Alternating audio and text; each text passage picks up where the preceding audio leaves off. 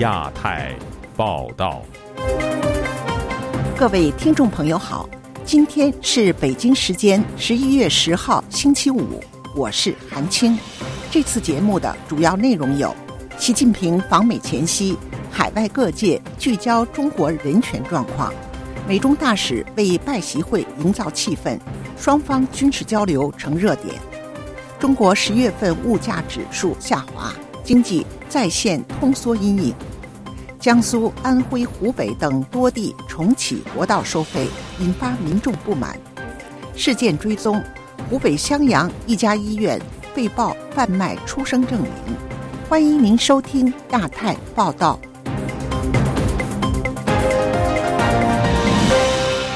中国国家主席习近平下周将启程访美，参加亚太经合组织峰会，并与美国总统拜登举行会晤。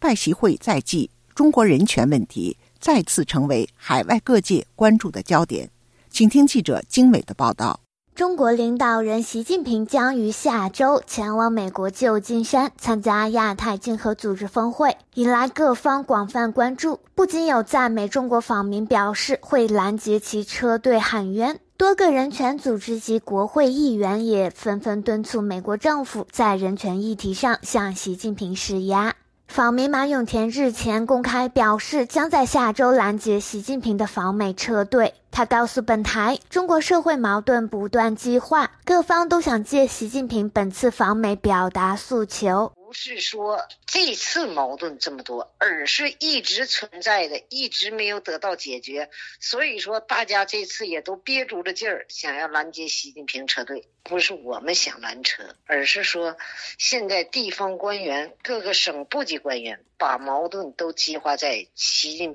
平的身上，他们不公道，那我们只好找老大。一七年四月，习近平在美国佛罗里达州海湖庄园与时任美国总统特朗普会晤，马永田成功拦截习近平车队，引起舆论广泛关注。与此同时，中国民运人士魏京生、王丹、王军涛也发起国事会议，将于本周六在旧金山举行新闻发布会，呼吁各界民众反抗中共集权暴政。魏金生基金会执行主任黄慈平表示，第一届中国国事会议将于明年二月在华盛顿特区举行。他还透露，发布会后的研讨会还会继续关注人权议题。人权问题是个民运从来就很关注的一个目标。我们的目标是比较泛泛的，一般的在中国受迫害的。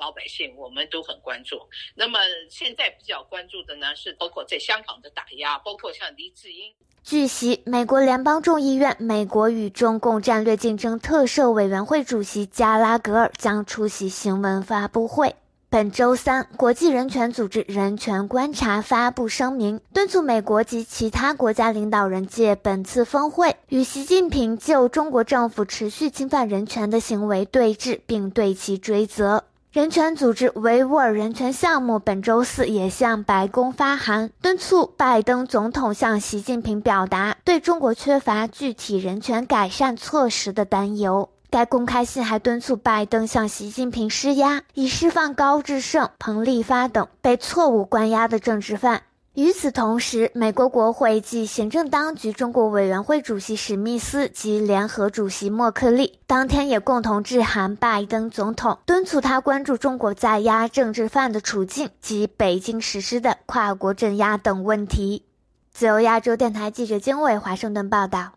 亚太经合组织领导人非正式会议下周在美国旧金山举行。日本媒体引述美国官员表示。美国总统拜登计划十一月十五号在旧金山与习近平举行双边会谈。在香港一个论坛上，美中两国外交官员为拜习会营造良好气氛。美国媒体称，两国元首将宣布恢复美中两国军事交流。请听记者高峰的报道。十一月九日，美中两国大使分别在香港的中美论坛发表事项致辞。美国驻中国大使伯恩斯形容，与半年前相比，美中关系变得更稳定。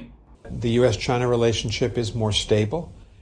伯恩斯表示，对比半年前，美中关系更加稳定，两国政府肯定有更好的沟通。这不代表双方之间不具竞争性，因为这仍然存在；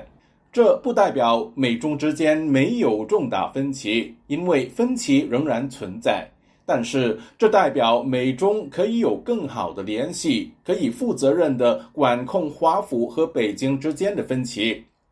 中国驻美国大使谢锋则表示，过去几年中美关系降至建交以来最低点，但近期出现积极迹象，关系止跌回稳，使人鼓舞。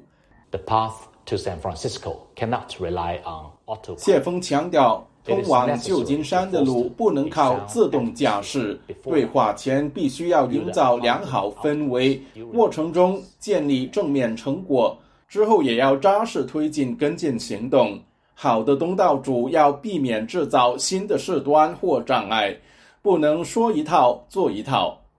日本共同社和日经亚洲分别引述美国高层官员的话说，美国总统拜登会在下星期三旧金山亚太经合组织领导人非正式会议期间与习近平举行会谈。美国纽约城市大学政治学教授夏明认为，虽然美中大使努力营造良好气氛，但两国分歧太大。他对于拜习会的成效打问号。那两国的话呢，我觉得都会，那个就是配合了跳好这个圆舞曲。但是我不相信呢，那个会有那个任何的突破。是作为中国来说呢。那么他的那个手中的牌呢，也那个越来越少，或中美两国的主动脱钩呢，其实是越来越在深化。两国会进行某些管控，我我是看不到就是会有什么逆转。美国新闻网站 Axios 引述知情人士的话说，中共中央政治局委员、中国外长王毅上周访问华盛顿期间，曾向美国官员表示，中方已准备好重启两国的军事沟通。拜登和习近平在会谈后将宣布恢复美中军事对话。台湾的国防安全研究院国家安全研究所所长沈明世相信，北京不希望和美国及其盟友在军事上针锋相对。对中共来讲，他现在内部的经济问题，现在都还找不到这个彻底解决的办法。外资持续的撤出中国大陆，这个时候如果跟美国发生冲突，或者是因为呃领土主权的问题跟呃周边国家发生冲突，其实对中国也不利。沈明是相信，短期内美中两国会试水温，根据互动进展逐步加强军事对话。那如果是中共，他比较想要恢复军事交流，美国可以给他什么东西？譬如说，在某些议题上的保证，台海的问题、科技制裁，就美国来讲，我要跟你恢复高层的交流，那你要展现你的诚意，或者是我过去在指引你的这些东西，你到底改变了没有？沈明是估计，美中两国不会立即恢复到高层次，也就是国防部长等级的军事往来。自由亚洲电台记者高峰香港报道。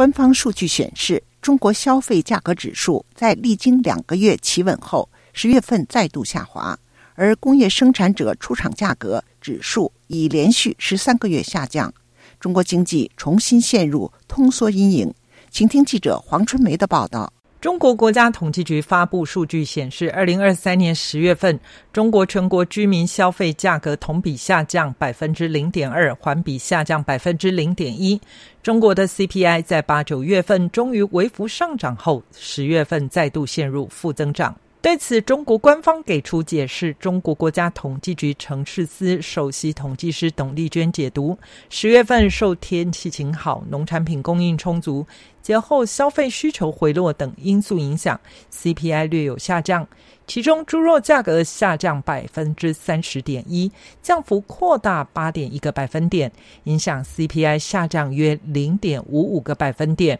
金融学者司令对本台表示，今年十月份正逢中国中秋和国庆黄金消费廉价假期，在节庆时大家喜欢宴客聚餐，食品需求却不那么坚挺，甚至拉动食品价格下降，是项警讯。这个消费很旺盛的话，十月份那猪肉这个需求是非常旺盛的，需求非常强烈的。呃，中国居民这个长期不敢消费，或者说。需求比较疲软的。另一方面，中国十月的工业生产者出厂价格同比下降百分之二点六，降幅比上个月扩大零点一个百分点，环比则持平。中国统计局称，十月份工业生产经营活动保持扩张，但是受到国际原油、有色金属价格波动以及上年同期对比基数走高等因素影响，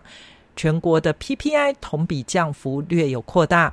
司令说，中国 PPI 连十三个月下滑，在疫情解封后，中国原本寄出财税优惠、金融支持等政策组合拳，希望能让企业买账、放心扩大生产，但看来并未完全奏效。自由亚洲电台记者黄春梅台北报道。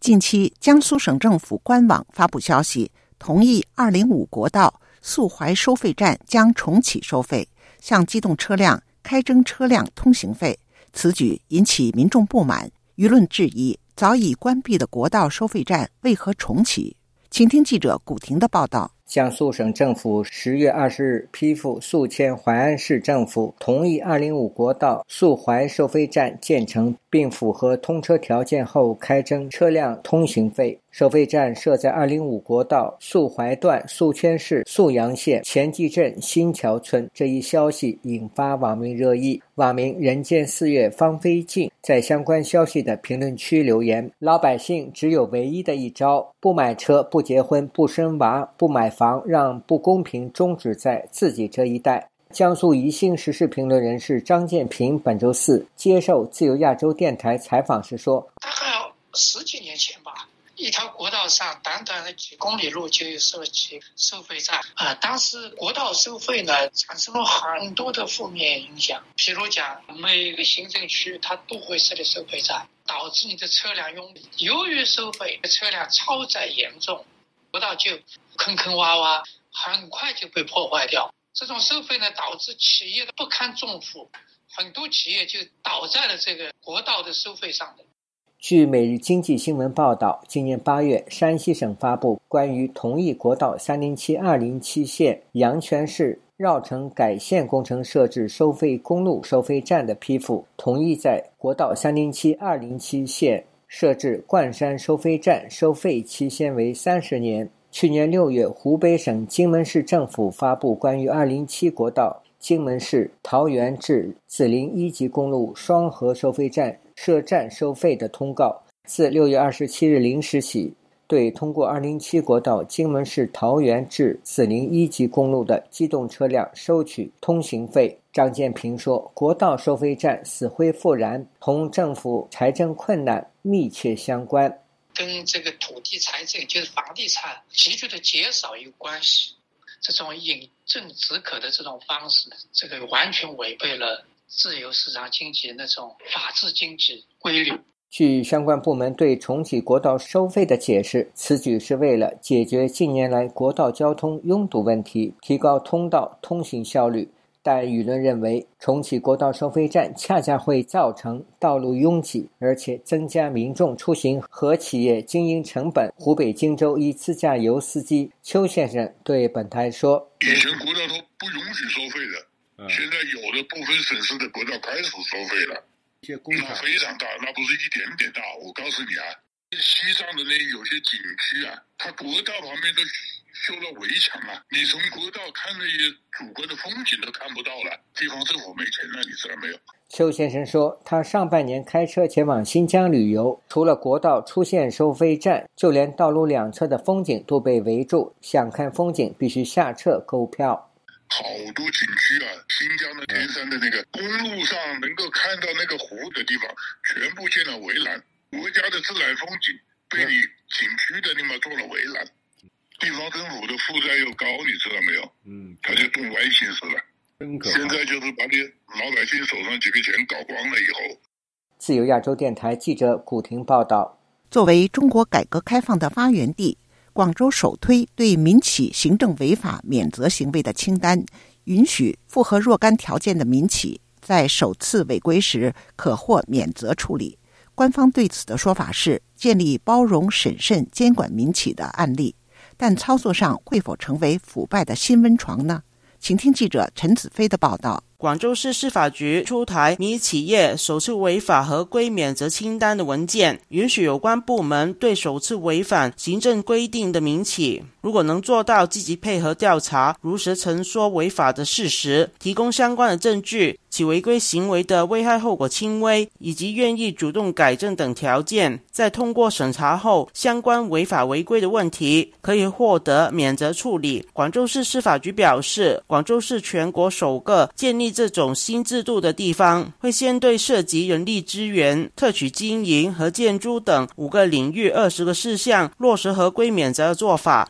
形容新的制度是对民企采取包容审慎监管。广州市为何突然对民企采取法外开恩的政策？经济学者郑旭光表示，地方政府和行政部门试图通过这种奇怪的做法，改变以往对民企事事管管过严的问题，希望通过免责对民企表明友好态度，使民企不要再躺平。但这种做法能起到的效果有限。首次违规免责，这听起来是很没有道理。如果说你是对轻微的就不处理、不处罚。这是一个真正的一个态度，首次不处罚，觉得还是蛮小气的。我估计他们觉得这个监管还是很有必要的，不愿意统一宣布全部取消，也许就受到压力啊，你们都要做一些。对企业友好的减少罚款、减少监管的政策，做一个花样文章。有了这个东西，可能就让监管部门跑去给人家罚款的动力没那么大了，就对新生民企相对友好的一个环境。他表示，新的做法有简政放权的意味，但罚款与政府收入有关，难以在全国普及实行。时事评论员方源表示，新的制度表面上是放宽管理，实实际上是给予当局增加人质管理。的条件对形象环境会造成更多的不确定性。其实是给人带来一种不确定性，最容易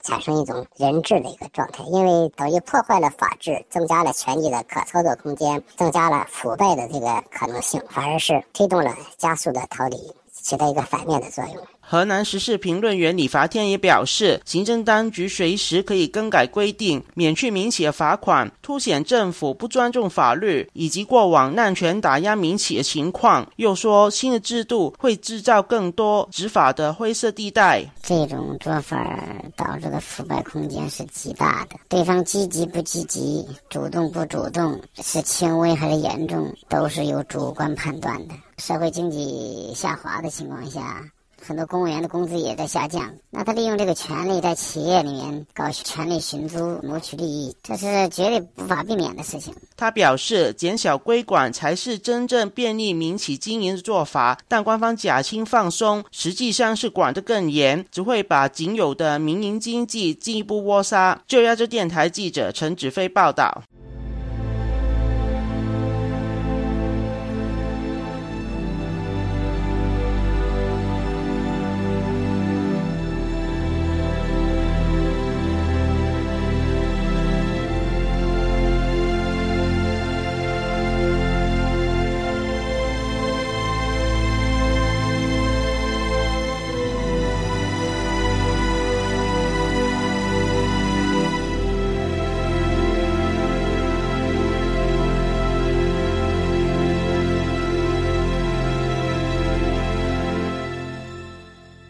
日前，有中国打拐志愿者在网上公开表示，湖北襄阳的一名医院院长涉嫌贩卖出生证明和疫苗本，目前该医院的院长已被带走调查。请听记者孙成的报道。这名已被带走调查的院长是湖北襄阳剑桥医院院长叶有之。根据打拐志愿者上官正义于十一月六日在微博上披露，经过一年多暗访，他查明叶有之勾结多地网络中介，利用抖音平台长期公开以近十万价格贩卖出生证、疫苗本，为买来孩子洗白身份，并表示该团伙还售卖婴儿，男女婴价格都在十万以上，涉及全国十多个省份，数量惊人。河南电视台都市报道栏目公布的一条暗访视频显示，在今年九月十六日，叶有之曾向暗访者亲口表示：“我们犯的是死罪，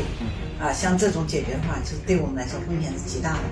襄阳市卫健委在十一月七日就这一事件发布的通报表示，涉事医院妇产科已停业整顿，相关责任人已被控制，医院院长已被采取刑事强制措施，并接受调查。并表示，工作专班在十一月六日晚进驻这间医院，连夜询问了相关人员，并封存了相关资料，做进一步核查。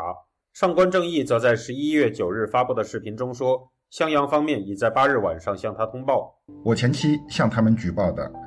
该院叶姓院长涉嫌贩卖出生医学证明、贩卖疫苗本，同时贩卖婴儿的违法犯罪行为，经过他们的调查，全部属实。目前为止，他们已经查获多起涉嫌贩卖婴儿的违法犯罪事实。记者也致电了襄阳剑桥医院，试图询问更多相关情况，但电话无人接听。根据当地公安局公布的信息，目前包括涉事医院院长叶有之和相关工作人员在内的七人已被采取了刑事强制措施。来自湖北的张先生表示，据他的了解，当地从事假出生证明制作的人们，实际上往往具有官方的关系。他说：“他们这些人大概一般就是社会上的一些黑产呀，像一些平时能和地方的那种政府部门能够拿到各种的信息的，比如说像什么公证处呀，像什么基层的派出所呀。”来自山东的陈先生表示，根据他了解的情况，在中国出生证明文件实际上通过灰色手段就可以随时办到。他以他一位友人的亲属的经历为例进行了说明，表示这个人当时为了移民美国。需要出生证明文件，他就是找着我们家乡的一个医院的医生，他找了一一点关系，贿赂了一点钱，就弄了一个出生证明，然后寄到美国来让他申请了公民。张先生则认为，叶有之及与他合作的中介们能够做到这些，应该还会有级别更高的、有官方背景的后台。他们都只能抓一部分的那种基层人员或者一部分推出这些院长出去，而实际上那些高层的那些信息，真正能够把各种信息转移给诈骗团伙以及这些倒卖出生证明的人，他们是根本抓不住的。自由亚洲电台记者孙成，旧金山报道：李克强突然逝世，在中国民间引起不少民众哀悼纪念。李克强过去被外界视为改革派，而中国的技术官僚李克强们。目前在体制内还有机会吗？参与本台《亚洲很想聊》节目的学者指出，中共一党专政，体制不变，任何改革都将沦为空谈。请听记者黄春梅的报道。李克强生前曾说：“中国开放还是要继续往前推进，黄河、长江不会倒流。”在他猝逝之后，这段话不断的被转载。法国塞尔奇巴黎大学教授张伦直言：“李克强之死代表中国改革开放的时代彻底告别了，一个时代彻底终结。”美国欧道明大学教授李少明的父亲李洪林曾是中国知名改革派的理论家。他在《亚洲很想聊》节目指出，外界过去期待中国改革的目标必须走向言论自由、法治与民主，还有自由市场。他说，过去这么多年来，大家都被忽悠，现在才明白过来，中共的改革是毛泽东死后经济濒临崩溃、不得已的权宜之计，充其量只是工具罢了。改革如果有其目的，就是更好的维持他的一党专政。他可能最大的贡献，还真是。他的死唤醒了很多人。改革这个字啊，确实已经被中共用烂。经济一好，他就来打压私有企业；经济一不行了，赶紧就又记起改革的大旗，这个那拿出笑脸，又开始给这个美国说啊，要要稳住跟美国关系。六十八岁的李克强才刚退出中国领导核心七个多月，就因心脏病猝逝，让民间兴起不少阴谋论。文革问题研究专家宋永义在节目中分析。习近平当然是把李克强作为他执政的隐患，但是李克强活着对习近平的威胁绝对不比他死了来得大。他说：“习近平的合法性是希望中国绝大多数人相信他的人格与理念。李克强的死反而在民间对他产生疑问。你不要小看下层和中层，下层和中层发生了变化，有可能就给上层将来发生变化。”也就是说，习近平担心的这个政变啊，后李克强时代，像是李克强这样的技术官僚，能将改革进行到底吗？李少民在节目分析，中共人事制度提拔干部分为三种类型：第一，首推红二代、官二代；第二种是俗称的马仔，专为领导收拾善后；第三种就像李克强这样干事的官僚。他特别提醒，不该过分强调，只要有教育、技术和理想。就必须跟中共对着干，绝不是那么回事。所以李克强的人格是分裂的嘛？他可能在一方面就是大学时代的李克强，非常有理性、理想；政府里边的李克强，那他就要这个一定要维护党的专政，而且他要听上面的这个指挥。这两个他不能融合的时候，他他就会很痛苦啊。李少明说：“唯有全世界施压，正如同现在中国感受到脱钩的威胁，中共才会感到害怕，改赔笑脸，又祭出改革大旗。但这空有名义，却无实质内涵。”他泼了盆冷水说：“大家老想着中国会不会出现一个改革派，但这只会延长举国体制，更麻痹全世界对他改变的期待。”自由亚洲电台记者黄春梅台北报道：陪伴是最长情的告白，从广播到网站，再到 Twitter 和 Facebook。自由亚洲电台感谢您二十五年来不离不弃。相遇是久别重逢，从 Spotify 到 Google Podcast，再到 Apple Podcast，我们在各大播客平台等您，再续前缘，相守相依。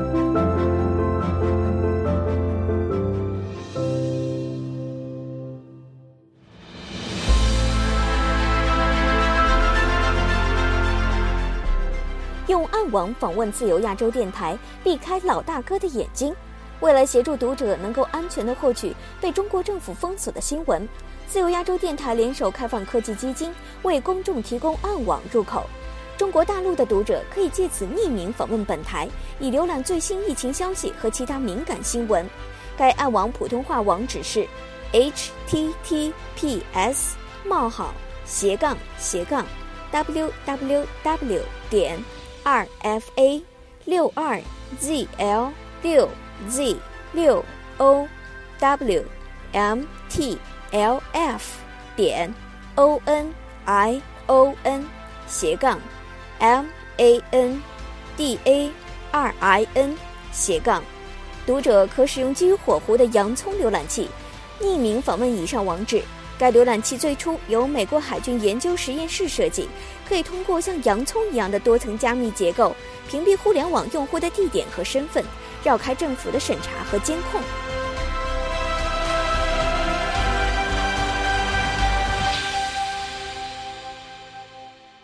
节目最后，我们再来关注一下最近发生的热点事件。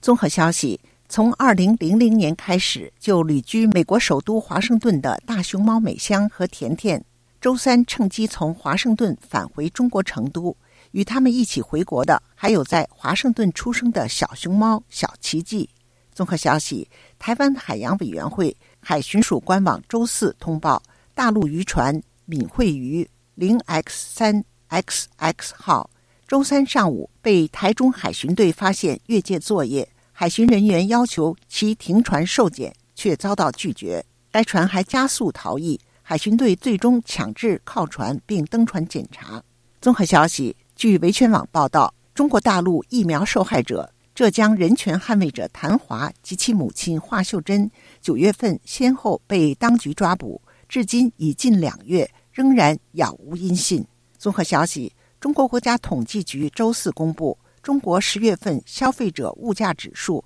同比下降百分之零点二，工业生产者出厂指数则同比下降百分之二点六，这是 CPI 自七月份负增长以来的再度负增长。听众朋友，自由亚洲电台的亚太报道节目到这里就播送完了，感谢您的收听，我是韩青，我们下次节目再会。